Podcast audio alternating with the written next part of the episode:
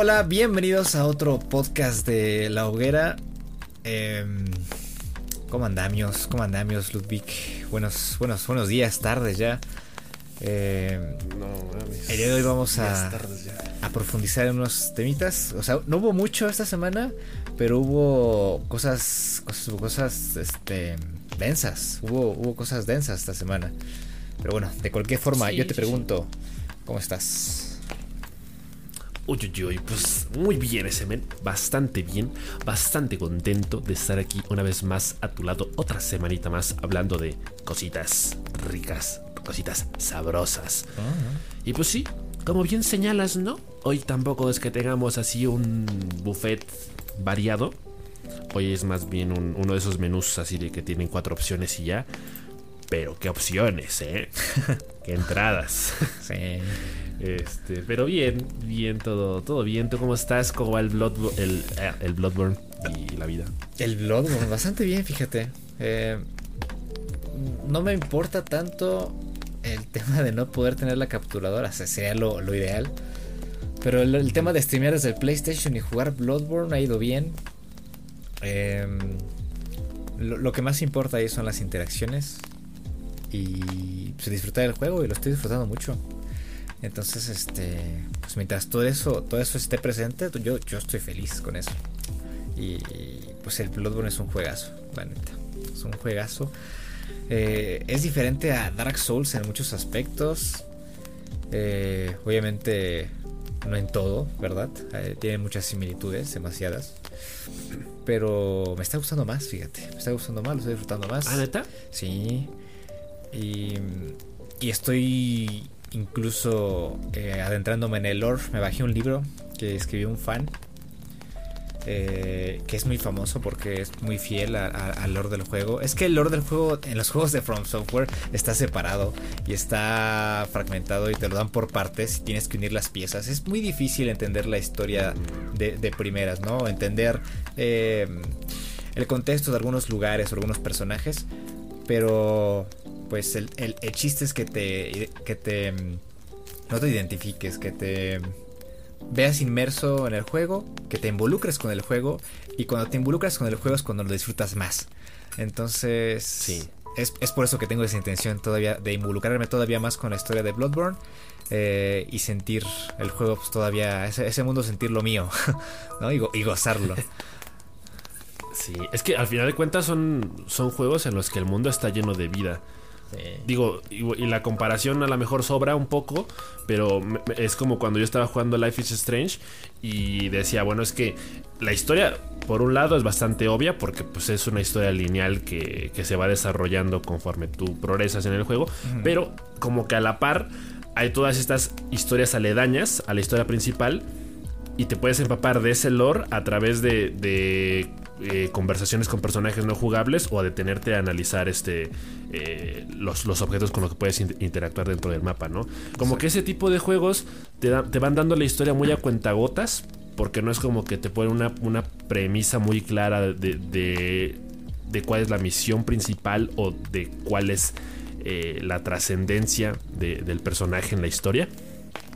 Pero al final de cuentas, eh, yo creo que ese tipo de juegos son como los que más destacan porque al final de cuentas eh, son, son los títulos que siempre tienen como este asterisco al final de este es el juego, este son el tipo de juegos para los más hardcores, ¿no? Para los true gamers.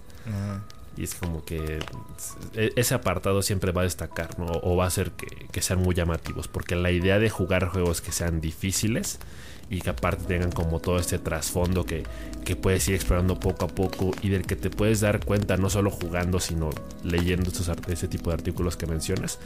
Yo creo que ahí es donde la experiencia eh, agarra un sabor diferente y, y más rico. Sí, es como te mencionaba la otra vez, ¿no? De, por ejemplo, de si vas a viajar a otro país o si vas a algún lugar, te familiarizas con él primero, ¿no? Mediante fotografías, este, artículos, este, ¿qué más? No sé, un video, una, quizás una historia, una, una leyenda urbana, cosas así, ¿no? Entonces Mínimo cuando aprender a decir hola en su idioma. aprender, a- aprender a- el, el lenguaje, el idioma, entonces cuando, cuando llegas, este, sientes ese lugar un poco más tuyo, ¿no? Aunque, claro, Sí, tú no te, te sabe mejor. y te sabe mejor.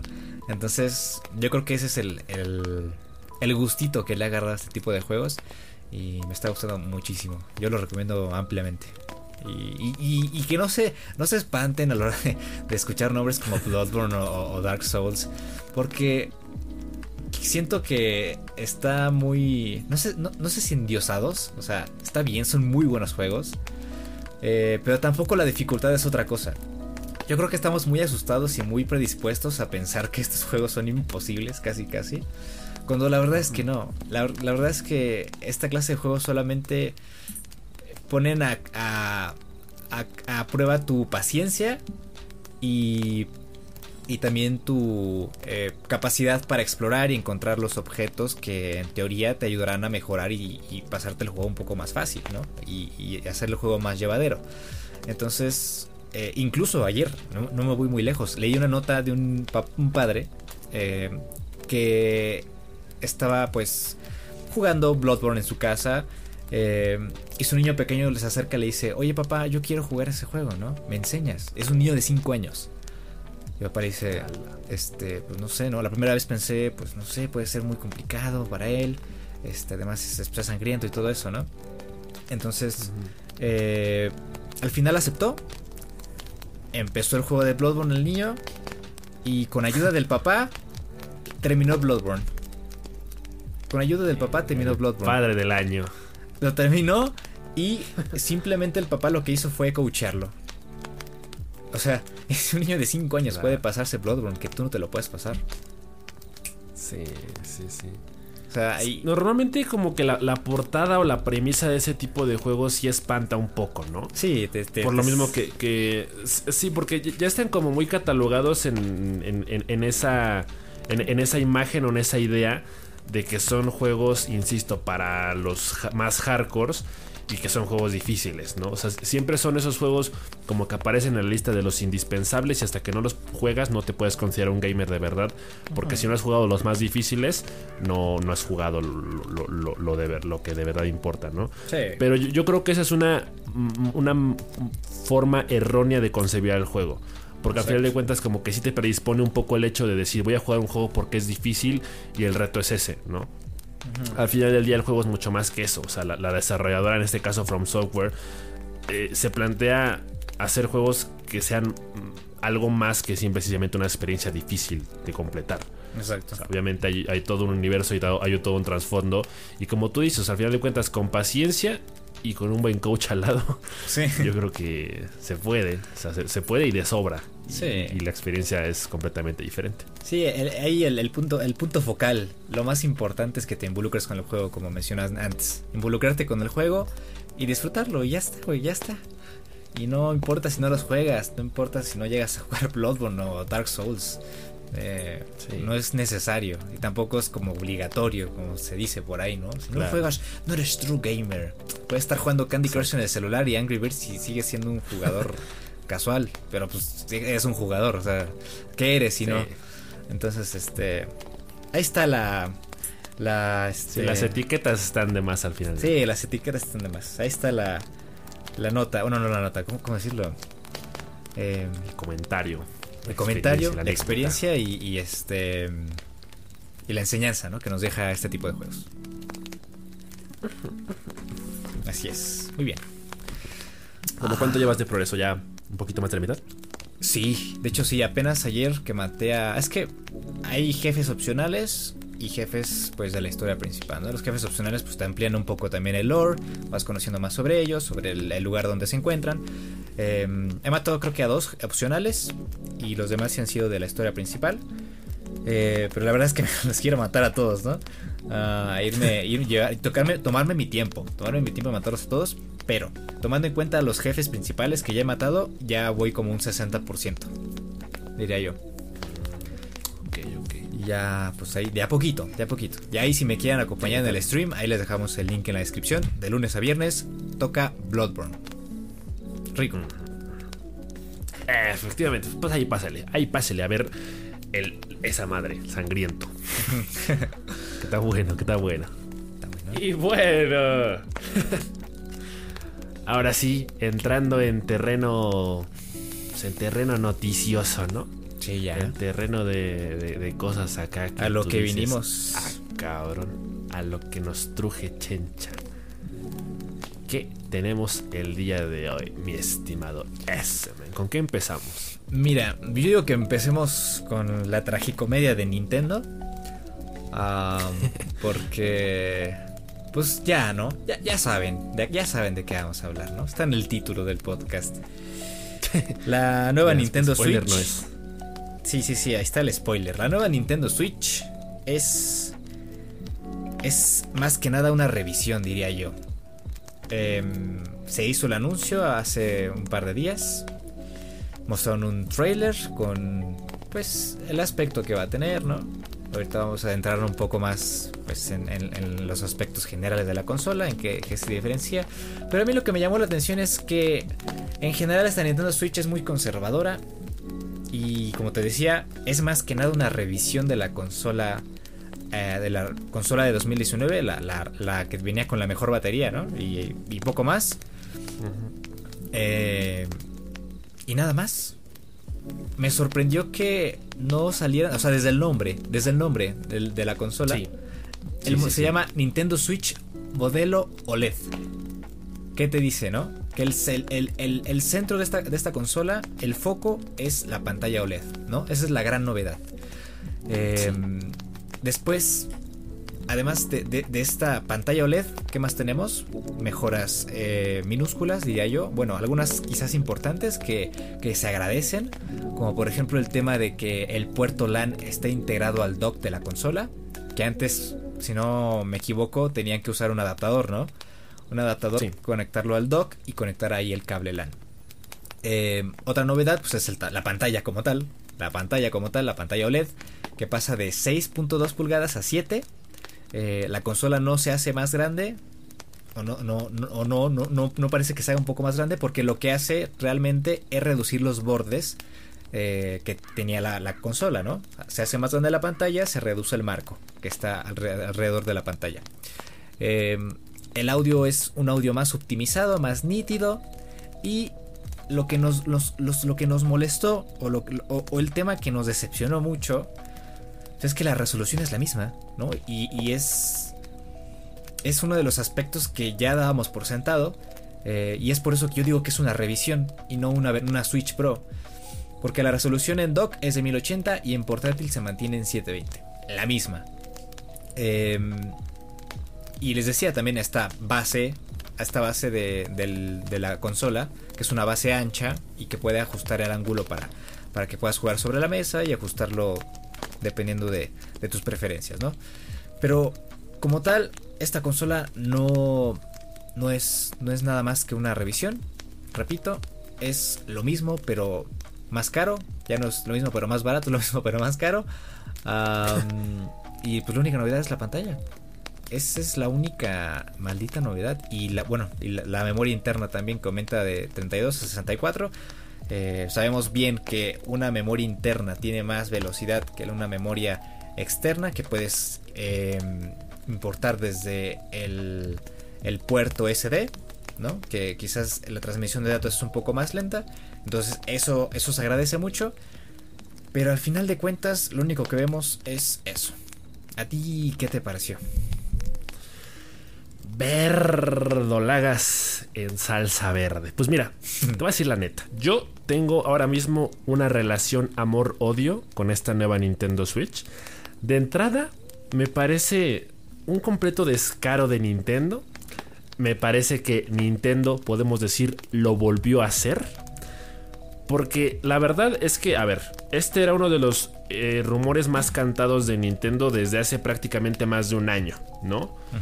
Lo entendíamos como el paso lógico a seguir por parte de Nintendo en medio de la salida de las, de las consolas de nueva generación, tanto de Sony como de Microsoft, para que digamos tuviéramos a Nintendo todavía ahí a la par compitiendo, que al final de cuentas ya hemos dicho también en innumerables ocasiones que Nintendo al final de cuentas se dirige a un público diferente, entonces Nintendo vende independientemente de lo que haga, así que no creo que tampoco le importe tanto como estar necesariamente a la par de la en otra, en otra liga, juega en otro, en otro mundo. Juega, en otra liga, efectivamente. Ahora, eh, a mí lo primero que puedo decir es que estéticamente la consola nueva me gusta. Sí. O sea, me, encanta. Me parece muy elegante el, tema de los tonos blancos con negros. El, tema de, la, de la estética monocromática de la consola me fascina. Eh, por ahí se dice que va a salir también una, versión clásica de la consola, es decir, en, tonos azul y rojo, aunque en este caso serían eh, colores neón. Eh, pero bueno, estéticamente la consola me parece muy bonita. obviamente yo no necesito comprarla, yo no requiero de, hacer esta mejora o de, esta actualización, porque pues ya tengo la Switch clásica y prácticamente esta consola no mejora nada. Es decir, Sí tenemos una pantalla más grande, eh, pero poco más, ¿no? O sea, creo que esa es la gran novedad y precisamente por eso parece que Nintendo se lava las manos al especificar que el nombre de la pantalla, de la consola es el modelo OLED, cuando todos pensábamos que el nombre iba a ser Switch Pro en el entendido de que iba a haber mejoras en el, en el hardware de la consola, ¿no? Sí. Mejoras en el procesador, mejoras para permitir la resolución nativa 4K. Lo mismo. Etcétera, ¿no? Lo mismo. Al final de cuentas, creo que los cambios de esta consola me parecen ridículos. Porque son cosas que de pronto le aplaudimos a Nintendo y le agradecemos. Pero al final de cuentas son cosas que tendrían que haber estado desde el principio. O sea, el tema de que la consola, de que el dock no tuviera integrada de forma nativa el puerto para el LAN, para el cable LAN, es una ridícula. Es que tuvieras que comprar el cable aparte, o sea, el adaptador. Me parece una ventada de madre. Que bueno, ahorita ya lo estamos resolviendo. Nintendo ya lo está poniendo ahí. Pero para hacer pleno 2021, me, parece ridículo que eso se presente como una gran novedad. ¿No? Cuando Sony y Xbox llevan haciéndolo desde 2013 prácticamente. Entonces, eh, también el tema del pequeño soporte de la, de la consola en el modo portátil para poder ahí ponerlo sobre la mesa y jugar con amigos cuando te lo llevas a algún lado. también muy ridículo porque la Switch original tiene apenas como, como una pequeña patita que ni siquiera está a la mitad de la consola, está de un lado. Medio inestable, cumple su función, cumple su función, pero es muy inestable, la verdad. Eh, entonces son mejoras mínimas que se entienden como apenas lo justo que la consola necesitaba desde el principio y que ahora lo estamos viendo como una novedad. Y por eso ahí digo que me parece un, gran descaro porque de pronto le aplaudimos cosas que con otras consolas eh, hemos normalizado prácticamente ya una década entera. Entonces, eh, creo que ahora lo más interesante, en todo caso, me parecería el, tema de si esta consola, eh, es decir, el lanzamiento de esta consola va a permitir que las consolas preexistentes de Nintendo Switch, tanto la Nintendo Switch normal como la Nintendo Switch Lite, vayan a bajar de precio o si sencillamente se van a mantener a la par. Justamente de pronto parece que sí, de, pronto parece que Nintendo presenta la Switch en modelo OLED como un complemento y no tanto como una mejora. El, tema de que no necesariamente vayas a dejar de lado la Switch que tienes para comprar esta, ¿no?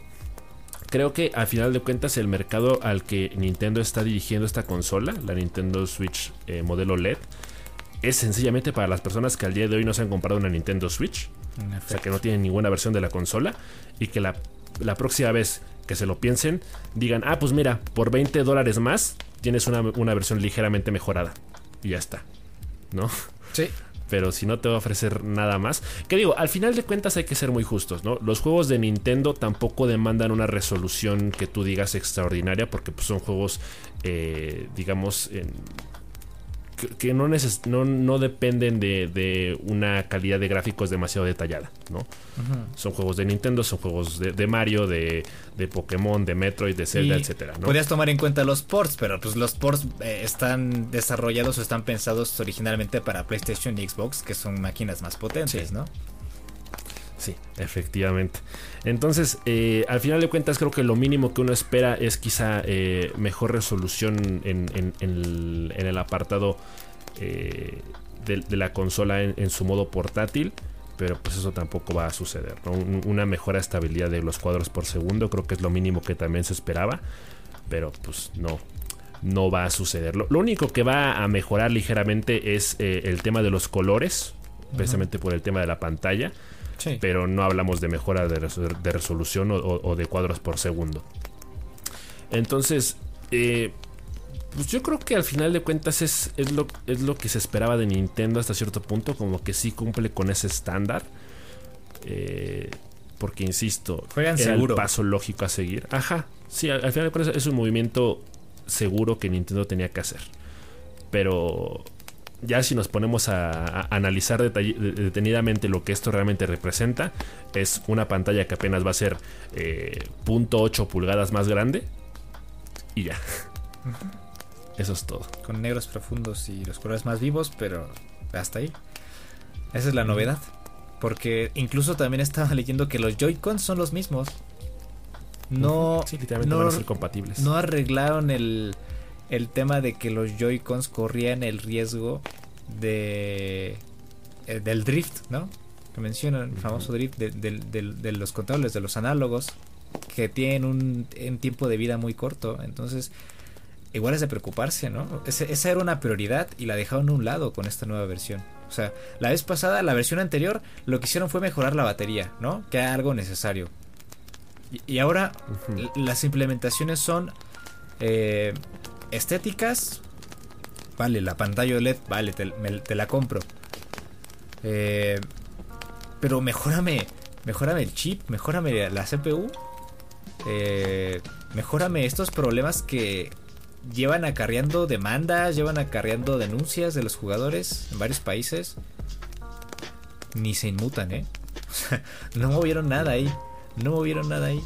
Entonces, por eso a mí me, me, me, viene a la mente pues, que esto simplemente es una revisión, otra vez, una tercera, no, segunda revisión de la consola original. Y que todavía falta mucho para que lleguemos a conocer la Switch Pro. O una versión, pues, realmente nueva de esta consola. Sí, sí, sí. Definitivamente sí parece que se quedan, se quedan muy cortos en cuanto a, los esfuerzos, ¿no? A, lo que realmente uno esperaría que ofrecieran de este tipo de consolas. Nada más es como darle una pequeña manita de gato. Eh, yo, yo, creo que incluso ahora es por eso que cobra sentido que se guardaran el anuncio durante la E3, durante el Nintendo Direct. Sí precisamente quizá porque ellos mismos estaban conscientes de lo que iban a anunciar no era la gran cosa, ¿no? Y, hasta pudo haber eh, sido contraproducente que lo anunciaran durante el Nintendo Direct de la E3, porque la gente se le iba a ir encima diciendo que porquería estás presentando, ¿no? Sí, sí. Al final, porque al final de cuentas la consola va a salir en octubre, o sea, ni siquiera en, en, Navidades como tal. Digo que van a ser una diferencia de dos meses al final de cuentas, pero dices, bueno, creo que hay una clara eh, declaración de intenciones por parte de Nintendo de que ellos saben que están haciendo lo mínimo y que se están guardando cosas más interesantes quizá para después. Quizá porque no tienen prisa, porque no les surge, pero pues creo que uno sí esperaba un poquito, un poquito más. Sí. Y como te decía, es el movimiento seguro, ¿no? Tomando en cuenta también el tema de la economía, ¿no? Todos los problemas económicos que vemos en la televisión y no llegamos a comprender en su totalidad. Pero es, más que es más que obvio que también eso, eso es un factor importante porque eh, esto viene a colación pues, con el tema de, las partes que componen a la Switch, ¿no? Hay fábricas que cerraron, em, la, la, demanda de, chips, de, elementos que constituyen una Switch pues es mayor a, lo, que proveen. A lo, a lo que pueden conseguir. También pues hemos visto también que han tenido problemas de producción. Y es, normal que quieran mantener esta pues esta, esta consola así de, de pues, no, sé si sencillita, pero eh, modesta, ¿no? Una, una mejora modesta, una, una revisión. No sé no sé llamarla de otra forma, es una revisión y ya está. Eso es lo que es. pues, pues bien para mí, bien para mí porque porque no he comprado la Switch. Eh, y como tú dices, yo creo que esta Switch va para aquellas personas que no tienen una Switch todavía. Eh, que no quieren comprarse, bueno, que ven ahora una Switch ligeramente mejorada. Eh, entonces ya están como que entre la nueva Switch y la Switch Lite, ¿no? Dependiendo de las necesidades, ¿no? Hay gente que se decanta por la Switch Lite, que no juega tanto en sobremesa y, se la pasan viajando. Entonces, eh, ahí está una, elección para aquellos que no tenemos la Switch. Eso, eso sí, es, está bien. Y que bajen los precios. ojalá que sí, ojalá que sí, eso tendría que ser lo mínimo, porque al final de cuentas sabemos cómo, cómo funciona un poquito el mercado y sabemos que la conversión que uno hace de dólares a pesos pues no llega a ser muy fiel, ¿no? Porque piensas, ah, pues va a costar como 6 como seis mil pesos, ¿no? Y de pronto, no, 9, 10. Y pues, ahí, sí te la encajan muy, muy duro, ¿no? Entonces yo creo que lo mínimo que se espera es que, que la Switch actual sí baje tantito de, de precio. Eh, por otro lado, el, tema. A mí, a mí me, sigue haciendo mucha gracia cómo Nintendo sigue como eh, manejando esta idea o este concepto de que, digo, al final de cuentas la Nintendo Switch es una consola híbrida. Pero como que te tratan de vender mucho la idea, te la meten muy a fuerzas de que de que te venden este concepto de que la Switch te la llevas a todos lados y juegas en la playa y, juegas en el bosque con tus amigos. Che, che. No, no estoy seguro de que eso realmente suceda. Y sobre todo ah, con una consola así de cara. Pero. Pero está bien, ¿no? Digo, creo que para eso está más la, light, pero. Sí. sí, entiendes, ¿no? Que pues, tratan de, impulsar un poco el, concepto que surgió inicialmente cuando decidieron que fuera híbrida. Pero, pero está bien. Bueno, pues si quieres, aquí nos pasamos a la siguiente nota. Y yo creo que el, otro, el otro peso pesado que tuvimos esta semana, bueno, más o menos. tuvimos eh, el State of Play, el State of Play ayer. Ayer jueves, hoy es viernes, graba el podcast. Ayer jueves tuvimos el nuevo State of Play. Con novedades de algunos juegos. Eh, también retrasos. Retrasos de, algunos otros. Eh, ¿Tú qué rescatas de este State of Play? Eh, ¿A ti qué, qué te pareció? ¿O, cuál, cuál, qué crees que sea lo más importante que podamos retomar de State of Play? Además, pues del ya conocido este modelo que lleva este, este State of Play. Pues yo creo que lo más interesante eh, fue este pequeño gameplay de 9 minutos que tuvimos de Deadloop, que al final de cuentas funciona para que entendamos un poquito más la mecánica del juego a mí me parece muy interesante el concepto eh, de un juego que es como tipo beat em, em up, pero que tiene como esta premisa de que el error, o sea, equivocarte es lo importante y equivocarte es necesario porque cada error te hace aprender y te sirve para que cada vez que, que se repita el loop tengas como un aprendizaje nuevo y puedas seguir avanzando o puedas seguir eh, eliminando objetivos, ¿no? Eh, como, como juego eh, tipo First Person Shooter creo que puede ser entretenido. Honestamente sí me llama la atención. Me, recuerda un poco, no sé por qué, como a, Overwatch un poquito. Siento que tiene de pronto escenarios parecidos, como de algunos mapas, y que en particular la habilidad principal del personaje recuerda mucho a Tracer también. Entonces, eh, siento que para los que ya hayan jugado eh, Overwatch y que particularmente sean main tracer, se van a sentir muy identificados, se van a sentir como en casa jugando el, el, Deadloop. La estética del juego no me termina de encantar porque siento que hay, hay, un tema ahí de definición de gráficos que no está como demasiado pulido, pero también entiendo que eso no es la prioridad del juego, sino entender más bien la mecánica y un poco la narrativa precisamente con este tema de, del loop en el que está metido el personaje. Creo que eso es lo que particularmente me puede llamar eh, la atención. No, soy mucho, digamos, de los juegos eh, tipo de asesinatos, porque prácticamente en el juego eres como un eh, asesino y, tiene mucho que ver con el tema de, los acertijos y los puzzles y etcétera. Entonces, incluso también diría que me recuerda un poco a Portal, pero por el, tema de que el personaje puede utilizar como esta pistola para irse transportando durante el mapa, como si fuera un gancho, pero eh, más tecnológico, ¿no? Más sofisticado. Ándale, con Wi-Fi, Bluetooth. Entonces, la verdad, el concepto del juego en, ese sentido me agrada. Eh, me parece bastante interesante. Eh, Así que creo que será cuestión de, seguir viendo un poquito más del juego. Pero de entrada el gameplay, creo que eh, particularmente diría que es lo más rescatable del State of Play de ayer. y, creo que sí da, buenas señas de, lo que puede ser este juego en el futuro. A mí este Deathloop me llamó la atención desde que lo anunciaron. Y me gustaron mucho las novedades que mostraron en este gameplay. Porque tenía muchas dudas al principio. Dije, a ver, eh, este juego está basado en un loop, ¿no? Em, si nos matan, nos regresan al principio, ok. Pero ¿qué clase de mecánicas vas a implementar para que el gameplay sea más llevadero, ¿no? Para que no sea tan frustrante. Entonces, por ejemplo, en este gameplay mostraron algunos elementos, como el elemento de que hay mejoras o aspectos que puedes utilizar en tu personaje, como por ejemplo una que es para tener dos oportunidades antes de regresar al loop, ¿no? esa es una. Eh, una mejora que puedes utilizar.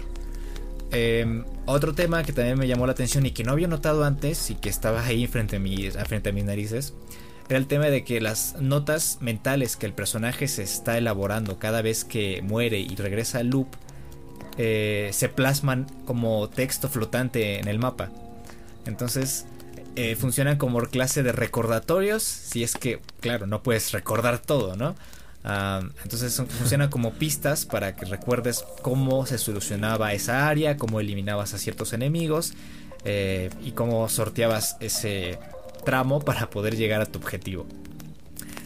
y aquí hicieron un, énfasis en el tema de que, pues sí, como tú mencionas, la inteligencia eh, y la información que recabes entre cada loop es lo más importante, ¿no? O sea, aquí lo, irónicamente, ¿no? Lo, lo más importante es eh, morir y regresar al punto inicial, pero con, conocimiento nuevo.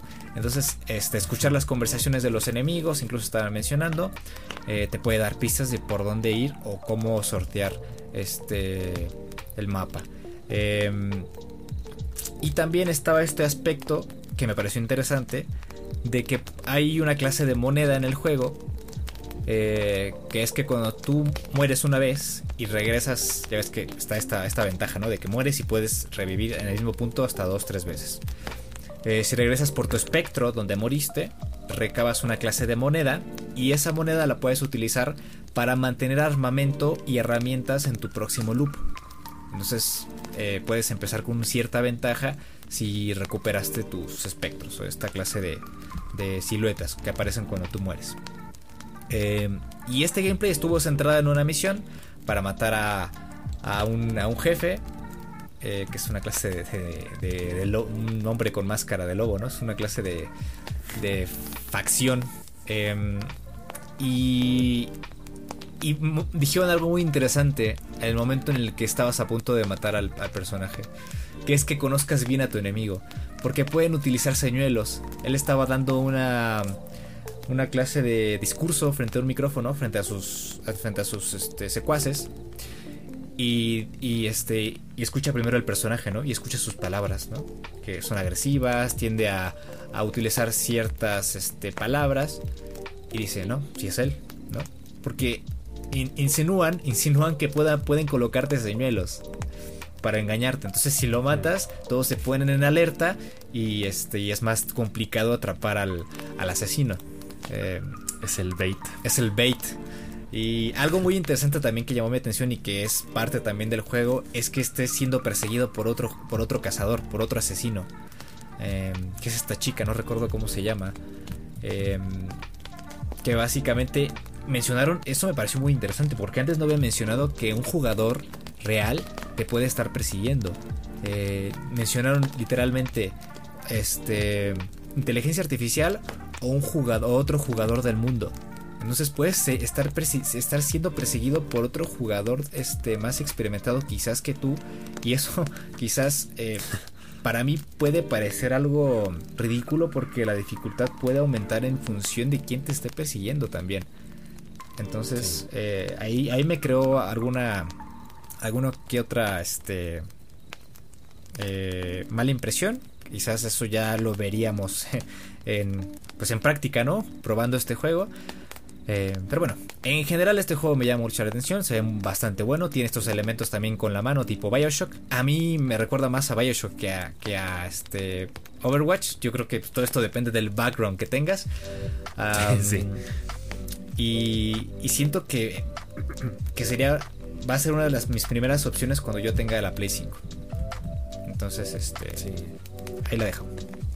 Promete. Yo creo que hace falta ver un poquito más del juego. Porque como bien dices, este fue nada más un gameplay centrado en un solo jefe. Eh, pero de entrada, la premisa de que sea un juego en el que hay que estar constantemente aprendiendo de tus propios errores y estar muy al tanto de todo lo que te rodea, o sea, de que cualquier elemento puede fungir como una pieza crucial en, el desarrollo del juego, en el si derrotas a alguien o no, en el si aprendes algo o no, o si mejoras una, alguna habilidad. Yo creo que eh, es el tipo de juego que de entrada ya te condiciona de alguna forma para estar eh, completamente inmerso y estar esperando eh, cualquier cosa, ¿no? O sea, como que te va puede tener estos tintes de, ser un juego que te meta en una especie de paranoia, de que a todo le prestas atención y crees que todo es importante. y que obviamente eso va a, tener como una carga muy importante a la hora de jugarlo. Entonces, creo que de entrada promete ser entretenido. E, e, eso creo que lo podemos garantizar. Ya lo, demás habrá que irlo, irlo checando eh, detenidamente porque sí, a mí también me hace mucho ruido el, hecho de que eh, sea como ambiguo el tema de si a veces te está persiguiendo una inteligencia artificial o un jugador experimentado porque se presta mucho para el troleo, para el, para el, vaguito que de pronto ya lleva mil horas de juego cuando tú apenas estás empezando a jugar y no te va a dejar avanzar. Pero pero se ve, bien. Sí, se ve bien. Tuvimos otros juegos igual de importantes. Eh, algo que me llamó la atención, ya ves que estamos con este tema de las secuelas, de los juegos que todavía ni empiezo. Em, sacaron otra secuela de un juego que todavía ni empiezo que se llama Moss, que es de este ratoncito barra Dark Souls, este, en realidad virtual eh, de PlayStation. Eh, y la verdad es que lo, que más me atrae de este juego es eh, pues el tema de los jefes, el, combate y el personaje como tal. Me parece que es una ratona. Sos ratona, ¿eh? Sos ratona, ratona mamona. Eh, y bueno, sacaron este, anunciaron este Moss, libro 2, book 2. Todavía no tiene fecha de lanzamiento, pero va a continuar la historia de la primera parte. ¿Vale? Y no puedo decir más porque no conozco nada más del juego, pero ahí está, para que se lo anoten también tuvimos este Arcagedon, que es eh, una aventura RPG de supervivencia em, para 10 jugadores. Va a estar, esta va a estar disponible tanto en Play 5, Play 4 y PC. Y me parece que es este gratuito, si no me equivoco. Ah, no, espérate, no. Ah, no, este no era de 10 jugadores, estoy confundiendo con el otro. No, este, este es un shooter, perdón. Ese es un shooter. Disculpen, un shooter. Eh, por equipos también. pero la verdad este me recordó. Me recordó mucho al, al, que este güey de, las pelotas de los quemados. ¿Cómo se llama? ¿El Knockout City? El Knockout City un poquito. Eh, parece que tiene algunas variantes ahí. Pásame a mí. De combate multijugador. Pásame a mí, pásame a mí, pásame a mí. y aquí tiene una, clase de, de aspectos de multijugador contra inteligencia artificial. Eh, dice que combina ritmos de dubstep y hordas de enemigos.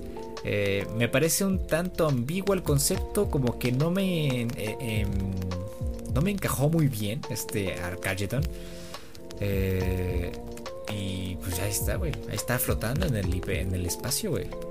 No, sé si tú lo viste este es que no, no lo vi mucho, pero sí me parece que ya es de ese tipo de juegos que meten un poquito de todo. O sea, es como una mezcla rara, güey, de cuando haces el licuado supremo de. De Left 4 Dead, el, el Knockout City, no sé qué. Sí, o sea, ya, ya como. El, para mí, el, tema de meterle dubstep ya es como de. Sí, juego para chavos. Entonces, como que ya, ya desde la presentación. Eh, te, da mucho de qué hablar de los que están detrás y de cuáles son más o menos sus intenciones. Entonces, como que este tipo de juegos cuesta recibirlos porque en una primera visitada como que sí dejan esta impresión de que no están muy pulidos, sino que es más como de, pues creo que esto puede pegar. Si combinas esto con esto queda chido. Entonces eh, puede que vaya por ahí. Pero pues a falta de, probarlo por cuenta propia, esa es la impresión que, creo que provoca. También anunciaron un nuevo trailer de Sifu, pero para anunciar su retraso es como tus videos de YouTube que hacías de, disculpándote por no subir video. Em, el Sifu se retrasa a 2022 durante los primeros meses. Este es el, juego que igual me, gusta mucho. Eh, creo que este, este sí va a salir para Play 4, entonces yo creo que lo voy a jugar en su momento. Que es este como una clase de roguelite de combate cuerpo a cuerpo. Eh, y parece que entre cada vez mueres, eh, suma, sumas años a tu personaje y te haces más viejito y como que ganas igual más experiencia, ¿no? pero pues estuvo muy, muy, este, muy sencillito, no, no, no, no dijeron nada más allá de lo que ya habíamos visto en otro gameplay. No, no entraron en detalles, más que nada, ¿no?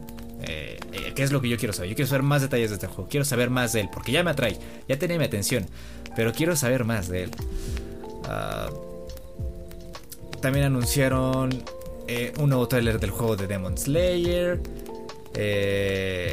El, esta clase de juicio barra juego de Yakuza, se llama Lost Judgment. Es como un spin-off de, de, Yakuza, que igual ya lo habían anunciado antes. El Jet, este Jet me llamó la atención, fíjate, que es como una clase de juego de exploración en el que puedes utilizar una nave eh, y puedes bajarte y jugar con tu personaje en primera persona y explorar y analizar eh, material de la naturaleza, seres vivos. Eh, ¿Sí viste este, este Jet? A mí me gustó mucho este. Pues me gusta la ambientación del juego. Sí tiene como eh, esos tintes de un juego de exploración precisamente en, primera persona que me recuerda un poco a... ¿Cómo se llama este juego igual de exploración? El Other, Other Worlds, creo. Eh, imagino que han de ser juegos completamente diferentes, pero como que son, juegos con una premisa más o menos similar. Entonces, eh, eso creo que fue a grandes rasgos lo que me llamó la atención del, de este juego en particular. Eh, creo que por ahí hay un, hay un tema, no estoy muy seguro de si eh, tienes que ir haciendo como mejoras para la nave. Eh, pero en general este tipo de juegos suelen tener como mucha tela de donde cortar, ¿no?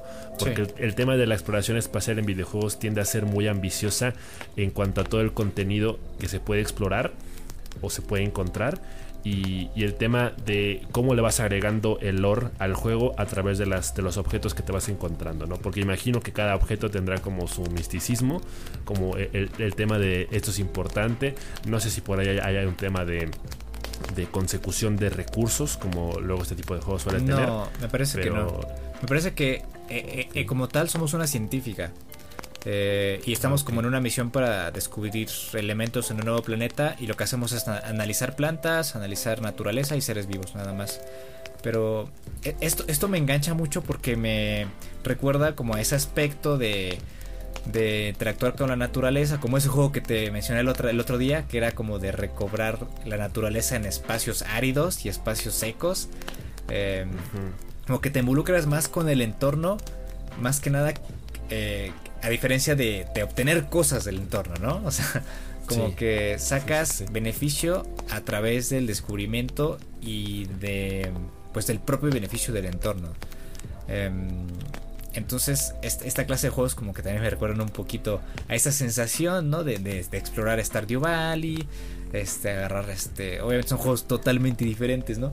Pero el tema de agarrar, por ejemplo, este, las, las frutas de los árboles, este, alimentar a los animales, eh, pescar en el río.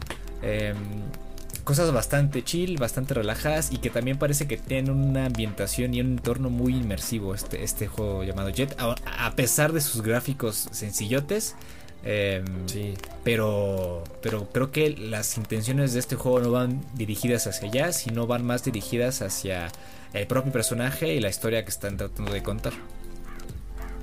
Sí, sí, sí. Y aparte tienen también como esta. Como esta ambientación. Como esta recreación de un mundo solitario. Creo, que este también es uno de los factores que luego hacen que los juegos se sientan así de inmersivos. Cuando tienes un mapa enorme por explorar y no ves otras personas, cuando no ves otros seres vivos o jugadores NPCs. Ándale, yo, creo que ese tipo de juegos también eh, precisamente son, son mucho de esa estética de, de sentirte solo en tu exploración pero también tiene, imagino que también tendrá como este mensaje positivo de que a veces estar solo es bueno.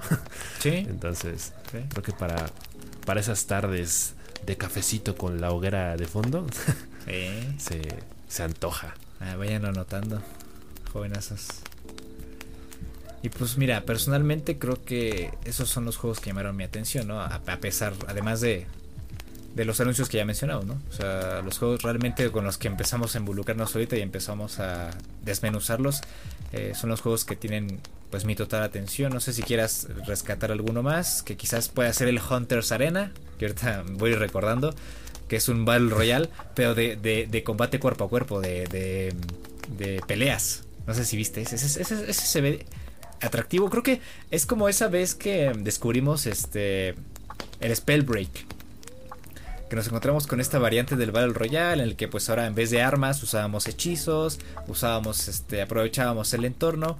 Aquí este Hunter's Arena es más o menos va por esa línea eh, porque aquí lo importante es pues combatir cuerpo a cuerpo contra tus enemigos usando lanzas, usando tus escudos, este una espada, etcétera, etcétera, etcétera. Y estos personajes también tienen habilidades especiales que puedes utilizar este para pues aventajar cuando estás en tríos, por ejemplo. Ah, ah, ah, también, también estábamos olvidando de otra cosa que me acuerdo.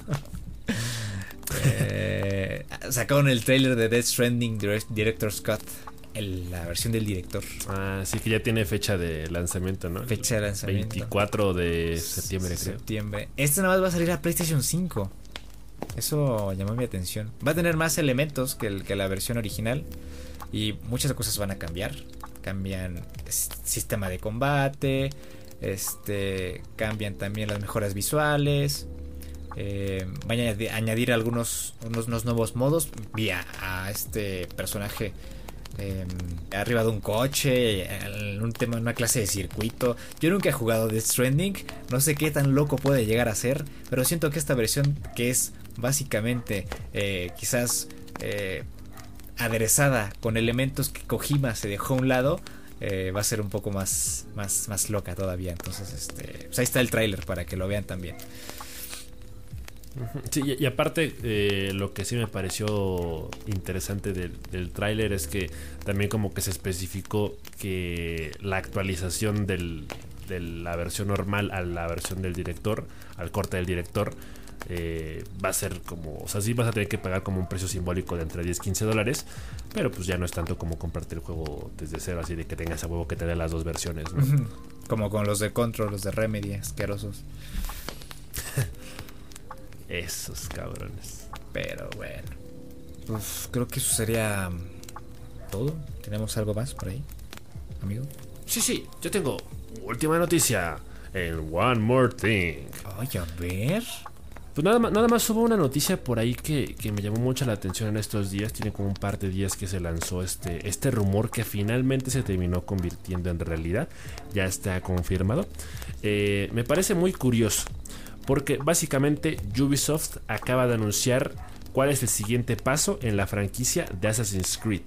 Que es básicamente la confirmación de un nuevo título que llevaría por nombre Assassin's Creed Infinity. Y es básicamente un juego que ahora eh, pretende ser un juego como servicio más que como una continuación de la saga.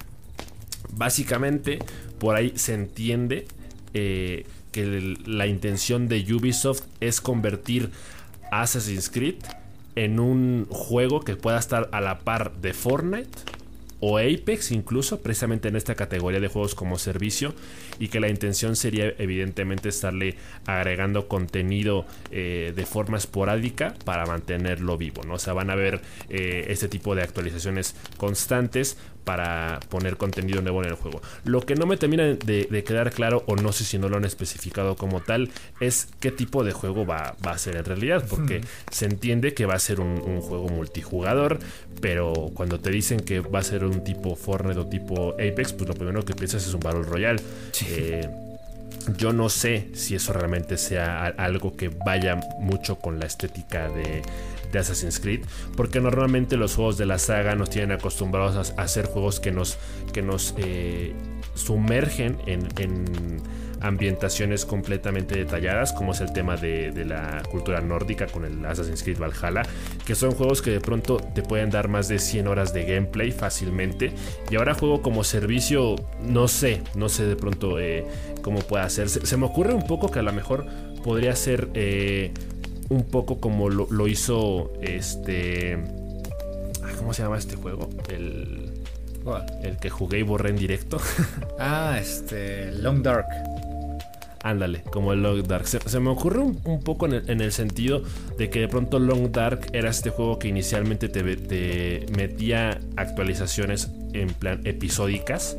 De que cada episodio tenía como su actualización de habilidades y de historia y, te había metido como más contenido de forma esporádica creo que hay una enorme diferencia entre querer vender algo así y vender un juego como servicio porque sí va a depender de, mucho contenido extra. No sé si por ahí también estén contemplando el tema de las micro, microtransacciones, pero sabemos que Assassin's Creed cada vez que hace un juego diferente como que se empapa de una cultura y, te sumerge en esa ambientación, ¿no? Te puede llevar a, la cultura nórdica, te puede llevar al, viejo Egipto, te puede llevar a la época medieval española en fin, o sea, las, posibilidades siempre han sido infinitas. Entonces, como que el siguiente paso se, siente raro, pero creo que al final de cuentas Ubisoft está consciente de las demandas del público actual y este también es como el, paso lógico a tomar, eh, porque eh, sí se entiende como una experiencia colectiva que va a depender de actualizaciones constantes para que el público esté ahí enganchado, ¿no? Que le funciona mucho a, otros juegos y creo que para Assassin's Creed va a ser un poquito más fácil porque al final de cuentas ya tiene un background bastante grande y tiene una comunidad también enorme. Entonces eh, creo que de entrada no le va a dificultar mucho tener usuarios, como si le llega a pasar a otros juegos. Por ejemplo, eh, ¿cuál era el juego este de, de PlayStation 5 que era como de patines y coches? Creo que el Destructions All Stars. Destruction All Stars. Ajá, creo que ese juego le empezaban a meter bots por, la falta de usuarios. Entonces, dudo mucho que sea lo mismo que le pase al Assassin's Creed Infinity. Pero como que sí es un poco raro el, tema de tener ahora como juego, como servicio, sobre todo por lo que sabemos de la franquicia en sí. Pero habrá que esperar a ver qué realmente qué es lo que se cuece y si realmente puede competirle o no al Fortnite o al Apex. ¿Tú cómo crees, ese? ¿Tú qué opinas? No sé, habría, habríamos que esperar para ver cuáles son los detalles de este proyecto. Eh, yo no veo, no veo, no veo que sea un paso alocado el tema de convertir la franquicia eh, a servicio, un juego como servicio. Eh, creo que puede tener un potencial importante, pero el tema aquí es la ejecución. cómo hayan planeado este juego y cómo es que lo están haciendo, cuáles son las bases para desarrollar este Assassin's Creed eh, Infinity. Eh, eso va a depender mucho de cuál sea la, planeación, qué es lo que quieran, cómo, cómo, es, cómo es que están proyectando el juego. Eh, y eso, eso va a, pues, a, cambiar las cosas totalmente si es que llega a, o si es que llega a, materializarse, porque muchas veces ya hemos visto varios proyectos que son llamados quizás en nombre clave, este pues no, no, no es así, ¿no? tiene el nombre, la marca de Assassin's Creed en la frente. Entonces yo creo que ya está en una fase avanzada y tiene algunas luces verdes. Eh, yo esperaría que ya tuvieran una idea concreta de cómo es que se está trabajando con este, con este juego y a dónde va a ir. Em, así que yo le doy mi voto de confianza. Puede, para mí puede que ya tengan algo, algo ahí entre manos, algo seguro. Eh, solamente es cosa de, esperar a que se, a que se anuncie, que salga un primer tráiler, un avance o un artículo, una entrevista con los desarrolladores. No lo sé. Pero yo creo que sin saber con, saber solo esto no, no podemos llegar a, alguna conclusión, pero...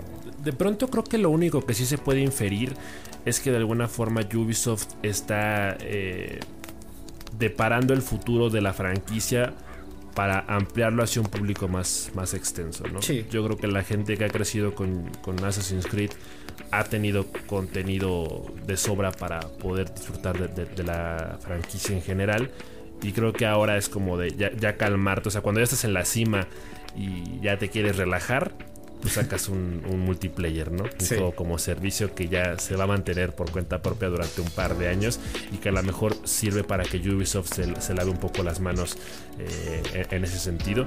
Sobre todo porque últimamente también Ubisoft se ha llenado de mucha polémica en los últimos días. Se dice por ahí que hay un tema de de jerarquía muy, muy conflictivo, que hay un tema de la estructura laboral dentro de la empresa que está dificultando mucho que los empleados sientan satisfacción al trabajar ahí y que de pronto esto también ha como eh, mermado un poco la productividad dentro de, la empresa, que algunos proyectos puedan estar como eh, pendiendo de un hilo precisamente por estas polémicas que ha tenido últimamente. Hay un mal clima laboral. Hay un mal, hay un mal clima ahí. Es semáforo rojo. Semáforo rojo. Pero pero pues quién sabe, ¿no? Yo creo que tendrán sus conflictos y habrán que resolverlos. No sé si esto nos hable de un declive de la empresa, pero definitivamente sí se entiende como que tratan de, expandirse más, ¿no? A lo mejor les resulta más fácil trabajar en un juego como servicio que estar 4 o 5 años trabajando en un juego eh, que ofrezca más de 100 horas de gameplay, ¿no? O en una nueva IP que es, es arriesgado. Efectivamente. Bueno, pues yo ahora sí creo que ya es todo, ¿no? Llegamos al final de esta edición número 16 de esta segunda temporada de La Hoguera. Eh, no tienes algo más que comentar, pensé que te, pensé que te corté. ¿No te corté? No, dime que no. No, no, no. Ya, es toda, güey. Ya es toda, güey. Muy bien. Bueno, pues entonces eh, les agradecemos por haber escuchado el podcast, por, por haber escuchado, por haber llegado hasta acá, hasta este punto. Tremendos capos. Eh, nos vemos la próxima semana con, más contenido. Ojito que se vienen cosas nuevas a este podcast. Eh, vamos a tener más contenido cada semana. Em, ya veremos. Ya, veremos cómo esto evoluciona, pero esa es, esa es la tirada, ¿no? Para que pues todos estemos entretenidos. Nosotros creándolo y ustedes escuchándonos. Entonces, pues muchas gracias por, por estar aquí otra semana más. Y nos vemos hasta la otra. Adiós.